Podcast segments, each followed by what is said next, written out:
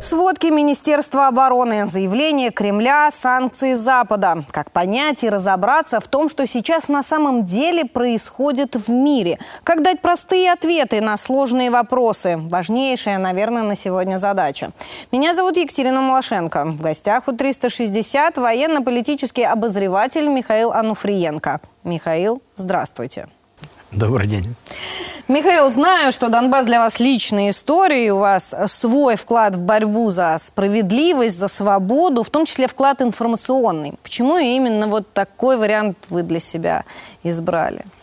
Ну, это произошло естественным путем на самом деле. Частично связано с тем, что я начинал преподавать достаточно рано. Понимал, что нужна неформальная какая-то личная подача. Нужно, чтобы слушатели видели в тебе не говорящую голову, которая пришла, оттарабанила текст, и завтра мы там на зачете экзамене посмотрим, чего вы там добились. А чтобы им было интересно, чтобы они чувствовали вовлеченность. В дальнейшем, когда уже после первого Майдана мы начали снимать ролики «500 секунд правды об Украине», там это было делать сознательно, потому что э, я понимал, что ролики, я их все озвучивал сам, не только там писали, монтировали, но и озвучивал.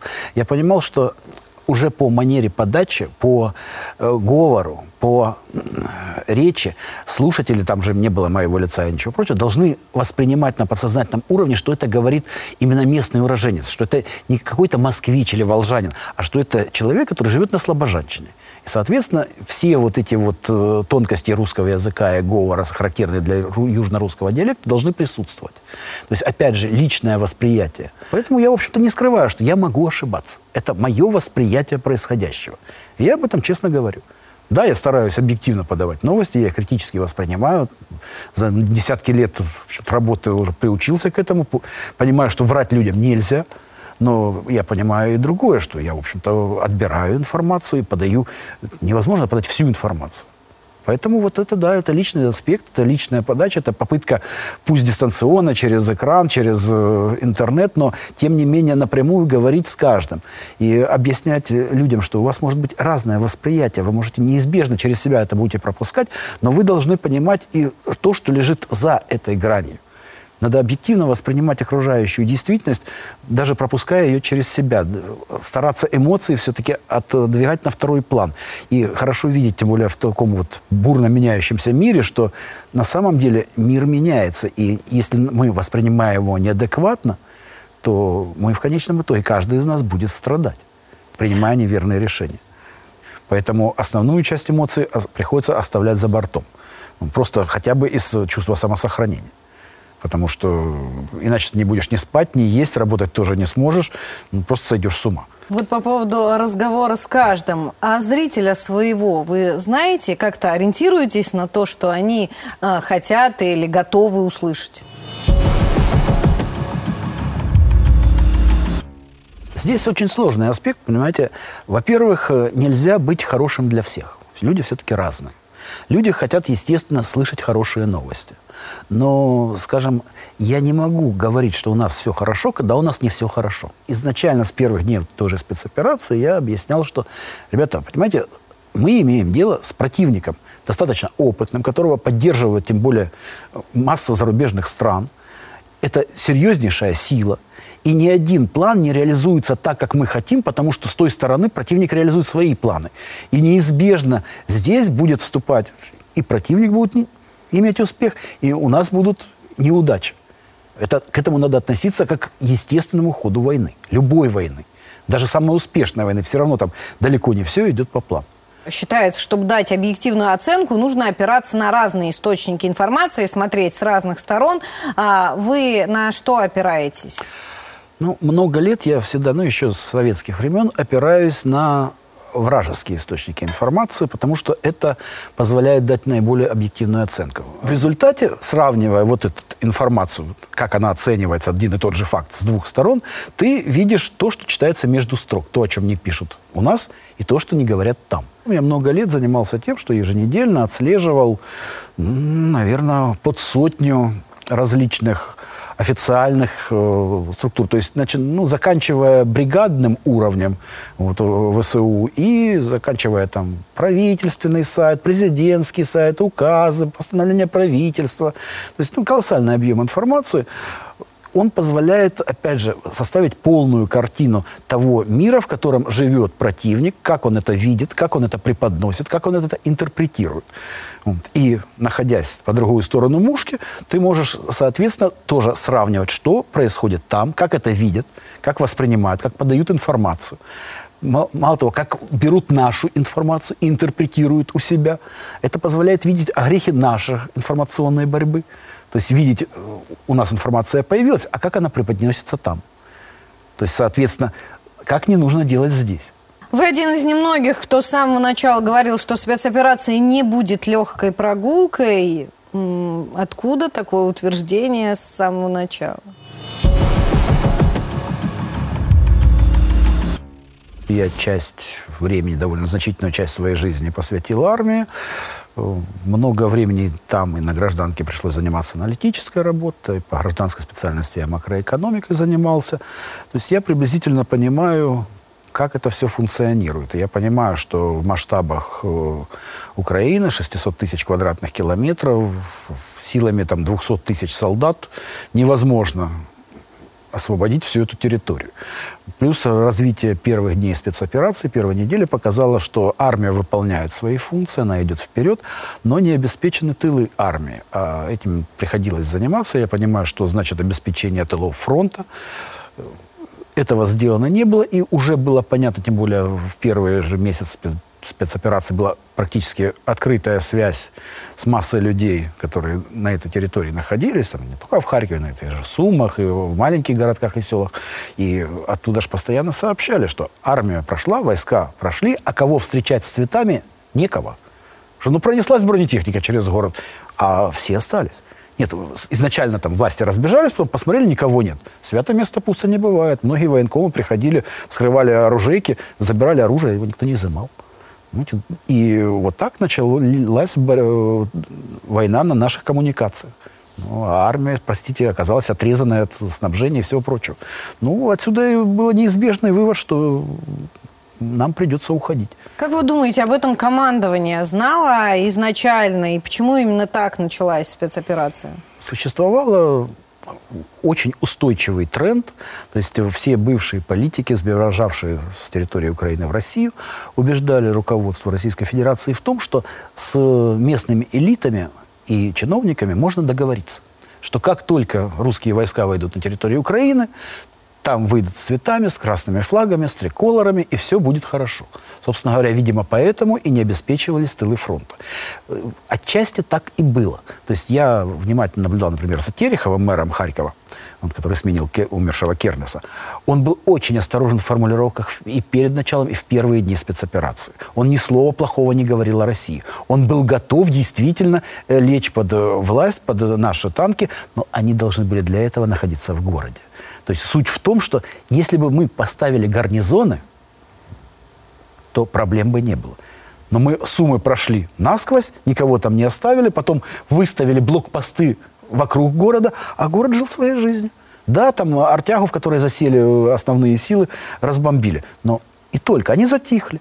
Но так как в город никто не входил, гарнизона не было, договариваться не с кем было, никто местные жовтоблакитные тряпки не снимал, свою комендатуру не ставил, своего э, гражданского, военно-гражданской администрации не вводил, святое место пусто не бывает. Но тактика наших вооруженных сил изменилась с приходом Суровикина. Сначала это массированные удары по объектам инфраструктуры, а, так, с воодушевлением это восприняло российское общество казалось, даже был виден конец спецоперации. А следующий шаг – это отход от Херсона. Как можно оценить эти действия? Ну, я бы в данном случае э, на Суровикина не вешал ни поражения, ни победы. Назначен он был, если мне не изменяет память, 8 октября.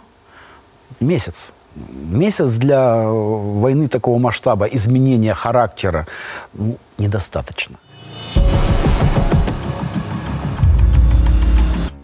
Что касается отступления из Херсонской области, с правобережья Днепра, ну, по моей, с моей точки зрения, это стратегическая ошибка, но в данном случае это решение принимал не Суровикин.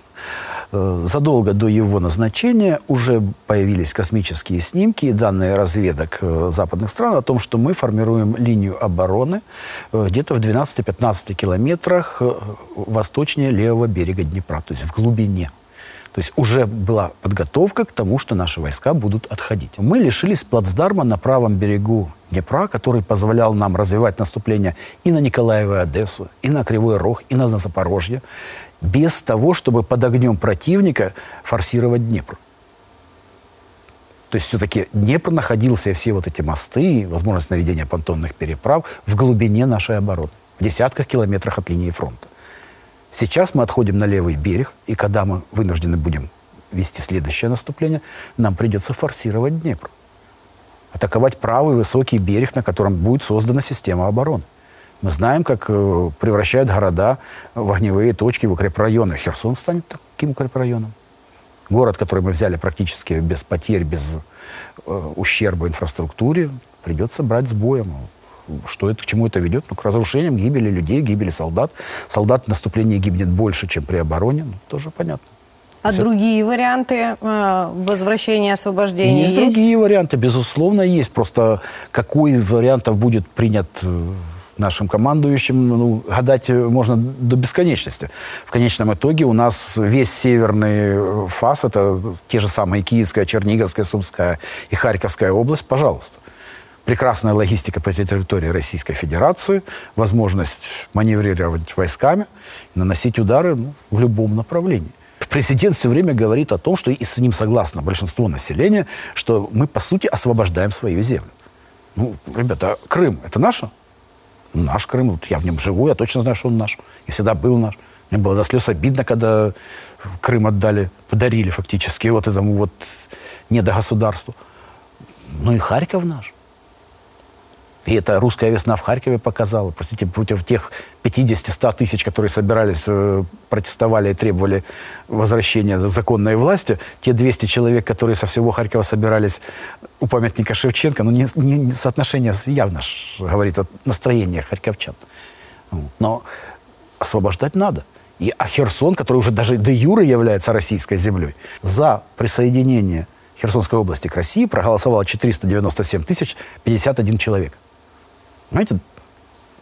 То есть большинство людей, проголосовавших за, я уже о других не говорю, о несовершеннолетних детях, которые не голосовали, не говорю, но даже проголосовавших за, большинство осталось в Херсонской области. Они так голосовали всего когда? Месяц назад, чуть больше. Вот. Фактически мы их бросили на произвол судьбы. А что там будет с приходом киевских войск, даже сомнению подлежит. Харьковская область уже этому показала. Это террор жесточайший будут вычислять всех, выяснять, кто голосовал за. И Поэтому, да, мы должны это освобождать, эту землю придется освобождать. Факт остается фактом, возвращаться придется. А значит, вспоминаем о том, что у России два главных союзника, ее армия и флот.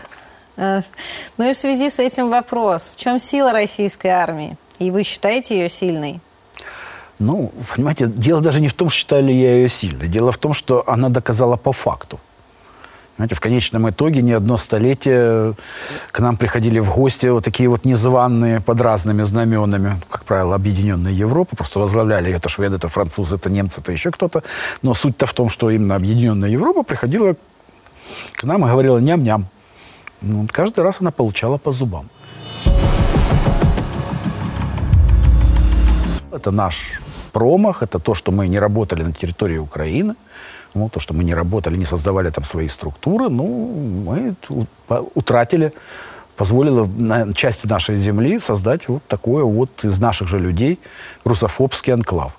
Ну, придется его ликвидировать. Потому что, вот, вот в чем сила, брат? Сила в правде. Ну, а русская правда в том, что это наша земля, это наши люди. Да, кто-то из них обманут, кто-то из них струсил, кто-то из них не нашел сил к сопротивлению. Да, большинство людей, которые готовы были активно этому противодействовать, были выдавлены или физически уничтожены. Ну, это не отменяет того, что нам нужно освобождать эту землю. И что когда говоришь даже с ранеными солдатами, вот, знаете, вот у них сомнений нет никаких. Они точно знают, за что они воюют.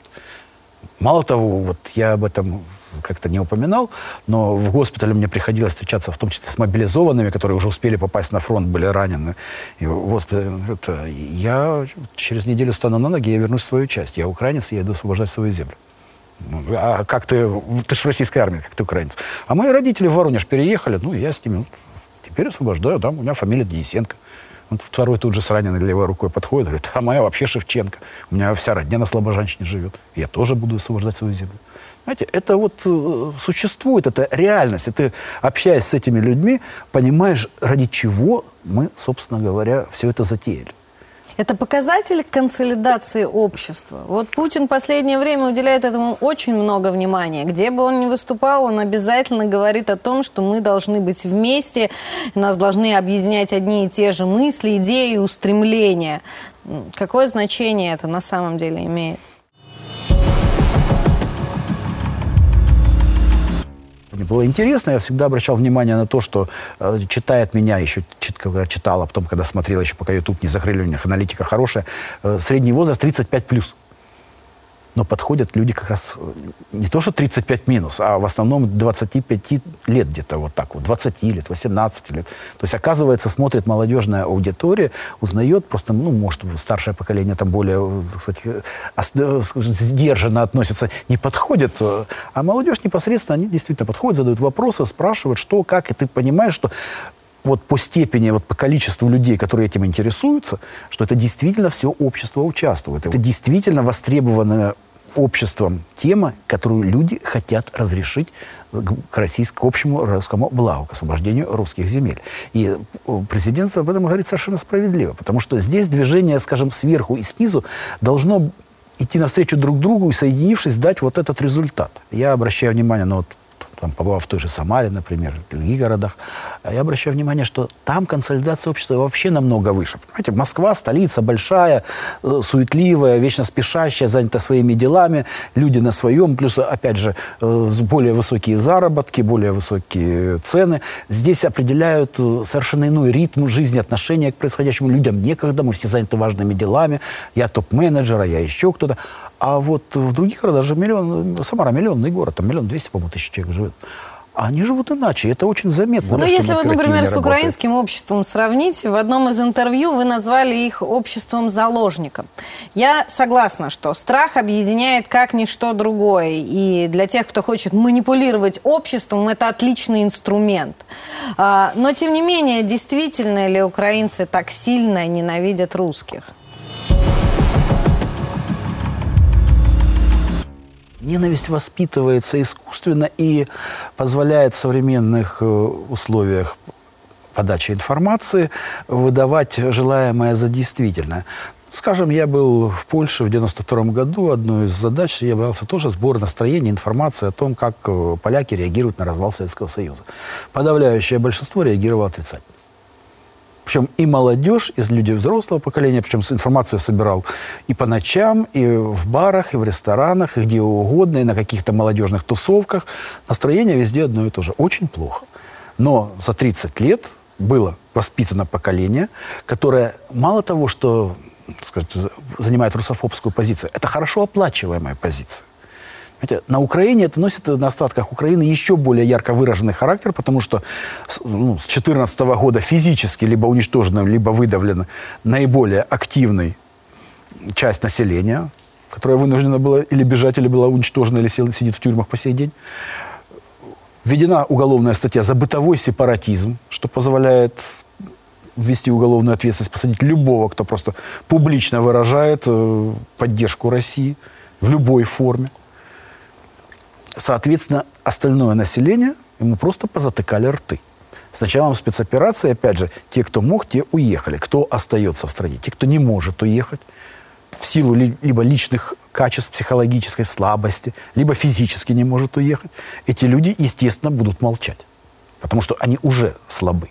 У них не хватает сил, неважно каких, физических, моральных и так далее, но они не уехали. Вот. Плюс люди, которые выгодно оставаться. Люди, которые получают гешефт от пребывания на Украине и служа киевскому режиму. А таких много.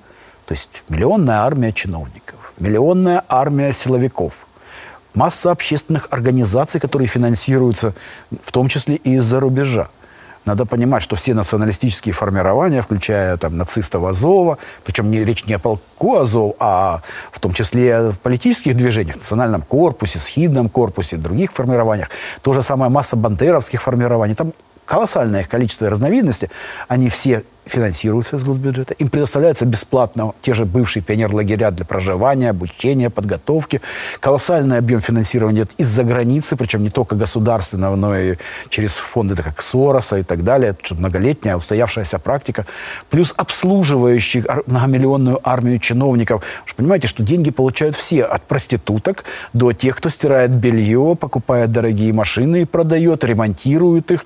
То есть это миллионы людей, вовлеченные в эту схему, которые действительно хорошо на этом живут. Идея э, изолировать Россию не нова, наверное, со времен Екатерины, э, когда Россия стала представлять из себя сильное государство, ее э, с карты все время стремятся вычеркнуть или вырезать, не знаю, как э, правильно лучше это назвать. Откуда? Почему? Ничего удивительного в этом, наверное, нет, потому что вспомним те времена, что такое Европа. Это колониальные империи, которые прекрасно наживались на своих э, там где-то американских, индийских, там, африканских каких-то э, землях. Они везли оттуда все, что угодно, даже в 17 веке.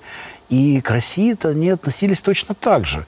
Зачем им было? Они видели, что там начинает возникать государство. Они понимали, что государство, любое государство, захочет э, каким-то образом прижать вот этот вольный оборот. Приехал э, в Россию, отдал за бусики, там набрал пушнины и увез обратно. Зачем им сильная э, Русь? Им нужны были территории, на которых тогда ценилось что? Меха, древесина, что-то еще.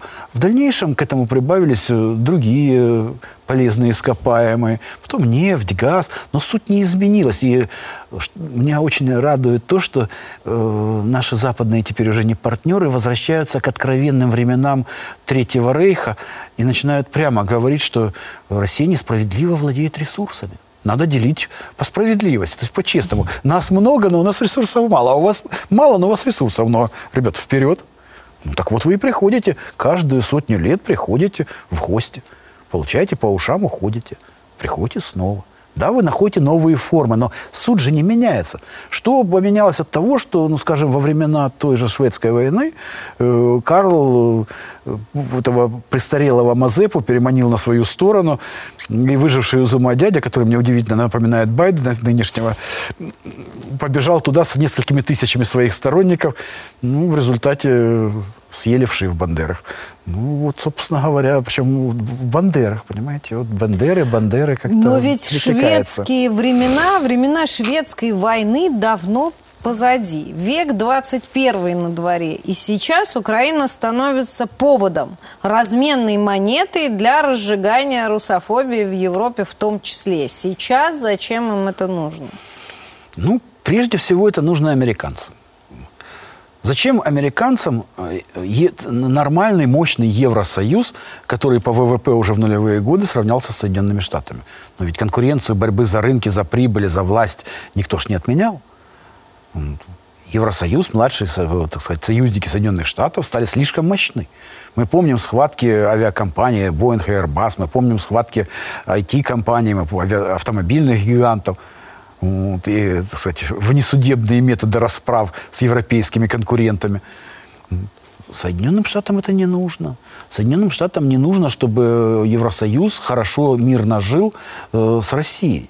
Ну, понимаете, так недалеко и до Китая, и до Индии. Евразийский континент единый, а Соединенные Штаты лежат за большой лужей, как говорится. И э, кому они нужны будут, если здесь все будет нормально? Ну вот пояс безопасности. Первая была не Украина, а Прибалтика. Три маленьких лимитрофа, совершенно не самостоятельных, превратили, приняли в НАТО. Мы это профукали, допустили. Первое – барьер. Польша – воспитания той же самой русофобии. Второй барьер. А Черчилль называл поляков гиеной Европы не случайно. И писал, что нет более подлой нации в период расцвета. Потому что действительно поляки, ну, там самое мононациональное государство в Европе точно, и одно из ведущих мононациональных государств в мире, они националисты. И это американцы грамотно использовали. А третье стала Украина. Все, от Балтийского до Черного моря создан пояс безопасности, но Украина была слабым звеном. Потому что первый Майдан не привел к разъединению, разрушению. Мало того, он был проигран в прах. За Ющенко проголосовало при всем его админресурсе на выборах 2010 года 5,24% населения. И Янукович, какой бы он ни был трус, тряпка и уголовник, все равно не хотел, задрав штаны, бежать в Европу из-за американцев. Это было недостаточно. Мало того, он потребовал еще и денег за то, что подпишет соглашение об ассоциации с ЕС. Ну, его убрали, и вот теперь уже сделали все как надо – разожгли войну, мобилизовали местное население, тех же русских, которым промыли мозги на войну с русскими. Мы сможем выстоять, выдержать вот этот натиск? И как это отразится на российском обществе? Ну, выдержать мы сможем, потому что нас, собственно говоря, вот эти постоянные нашествия из Европы держат все время в таком валертном состоянии. Если европейское общество после Второй мировой войны держали, по, по сути, в вате, то, там, преодолев, скажем так, кризис послевоенной разруху и все прочее, там, с конца 50-х они начали жить более-менее нормально, мирно, воевали там, где хотели, бомбили недоразвитые страны, в общем-то, без ущерба для себя. И без вот, безответно. Даже Югославию раз, раскололи, как орех. Ну, понимаете, их не смущает, что это центр Европы. Ну, это ж не мы. Это ж неправильные европейцы, как и неправильные русские тоже не европейцы.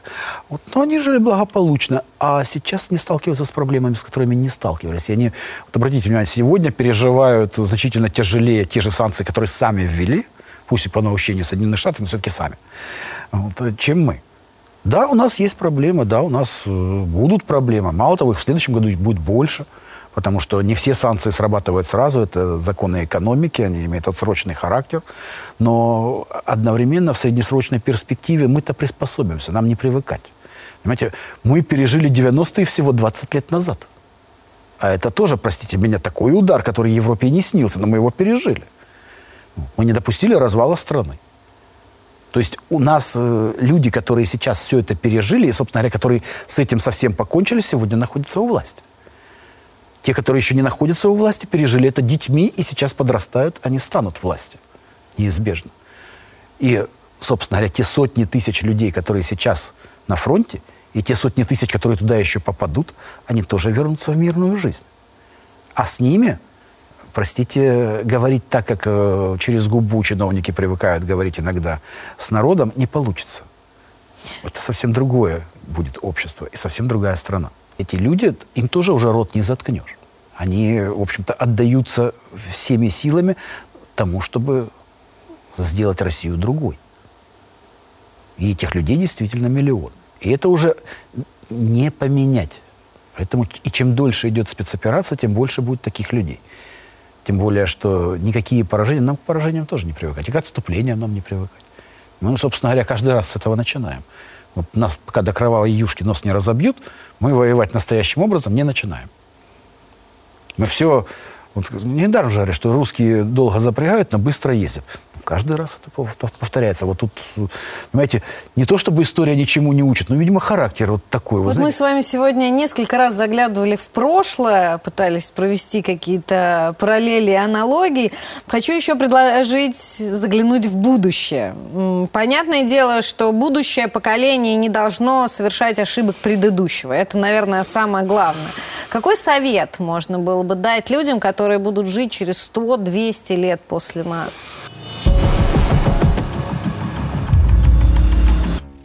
Единственное, наверное, такой совет, который можно действительно реализовать, это прежде всего не позволять э, ввергнуть себя в сонное состояние такого сытого благополучия, когда привыкаешь жить в мирном государстве, когда все что-то за тебя решают, какая-то зарплата идет, какой-то уровень жизни ты себе обеспечиваешь, и на этом все. То есть очевидно, что и вот об этом говорилось и на форуме в Самаре, что детей нужно воспитывать бойцами. Это речь не о начальной военной подготовке, не потому что вот э, обязательно надо учиться стрелять из автомата Калашника. Людей надо учить выживать. И не только потому, что вокруг одни враги, но потому что Вселенная велика, и сегодня там нам мешают американцы, а завтра, может быть, там зеленые осьминожки Стау Центавр. Знаешь, или метеорит упадет побольше Тунгусского. Ну, мы же понимаем, что мир великий, в нем всякое может быть. Или колоссальное землетрясение, извержение вулкана, когда людям действительно придется проявлять свои качества, подготовку. И к этому надо готовить всех детей с первого класса, что, готовить как, э, не как э, НВП, не юн-армия, не какой-то там авангард. Это частность. Готовить как пионеров, как скаутов. То есть готовить к выживанию, к умению плавать, стрелять, лазать по скалам, ориентироваться на местности. То есть к выживанию. А такое общество, где люди воспитаны бойцами и борцами, ну, оно к внешним вызовам и внутренним вызовам оно более подготовлено. А русский дух, он изменится через 100-200 лет? Знаете, он за тысячу лет, в общем-то, не изменился. По крайней мере, если говорить даже не о тысяче лет, а описанная история, которая хорошо известна и документирована, но он не изменился. Вот он остается, значит, мы как-то умудряемся приспосабливаться к изменяющемуся миру, сохраняя свою вот инаковость. Здесь русский дух, здесь Русью пахнет. Михаил, спасибо вам за большой такой обстоятельный, откровенный разговор. Думаю, что не последний. Я уверена, что сила в правде, она на нашей стороне. А значит, все не зря. Оставайтесь на 360. Спасибо, что были с нами.